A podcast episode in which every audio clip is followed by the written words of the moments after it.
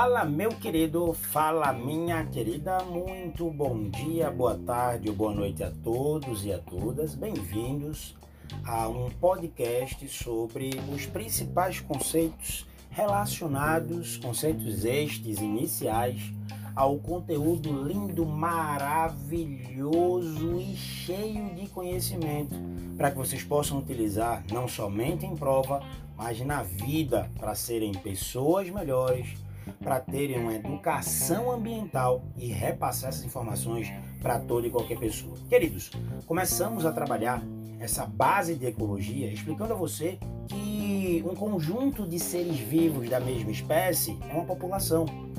Vários conjuntos de seres vivos de espécies diferenciadas vivendo em um mesmo ambiente é uma comunidade.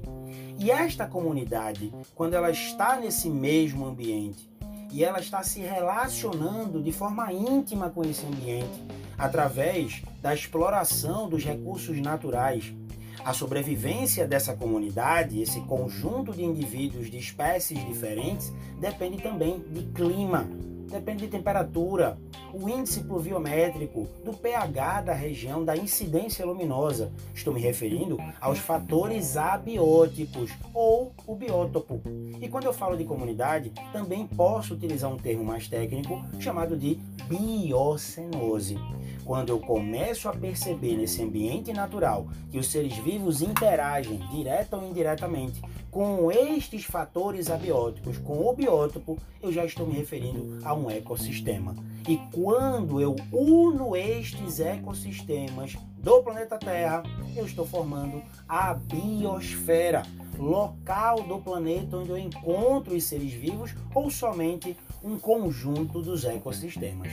Uma teoria, duas na realidade, que caem bastante dentro de qualquer prova. Isso já incluiu bastante o Enem. Mas hoje em dia nós trabalhamos o contexto, como isso pode cair dentro de um texto, dentro de um gráfico ou infográfico. A diferença, por exemplo, de hábitat e nicho ecológico. O local de sobrevivência, de vivência de um determinado tipo de ser vivo é o seu hábitat.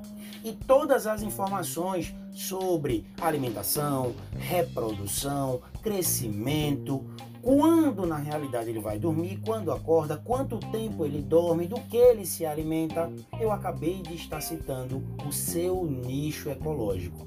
Trabalhamos também como início de desenvolvimento dos conteúdos iniciais a exclusão competitiva de Gauss, o princípio de Gauss, onde Gauss trabalhou com protozoários, lembra? O protozoário Aurelia e o Caudatum. Eles, quando estão em meios de cultura diferentes, têm uma dinâmica populacional, uma reprodução, uma alimentação diária, por assim dizer.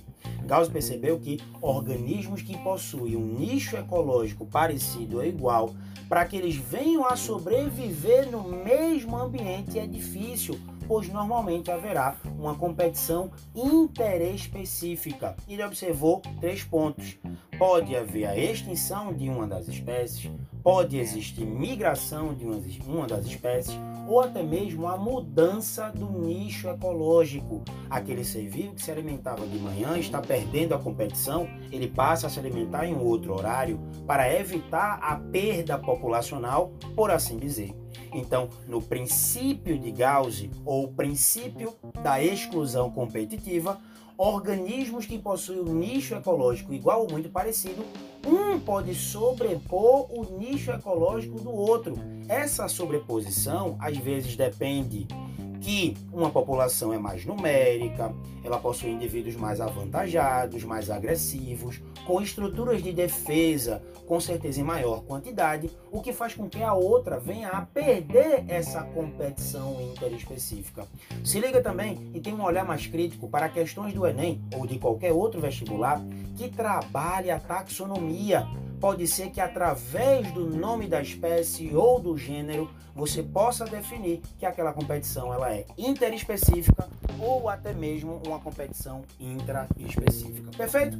Queridos, muito obrigado pela atenção de todos e todas. Bem-vindos a esse mundo maravilhoso da ecologia. Como sempre digo, quando é a prova amanhã? Quando é o treino? Hoje!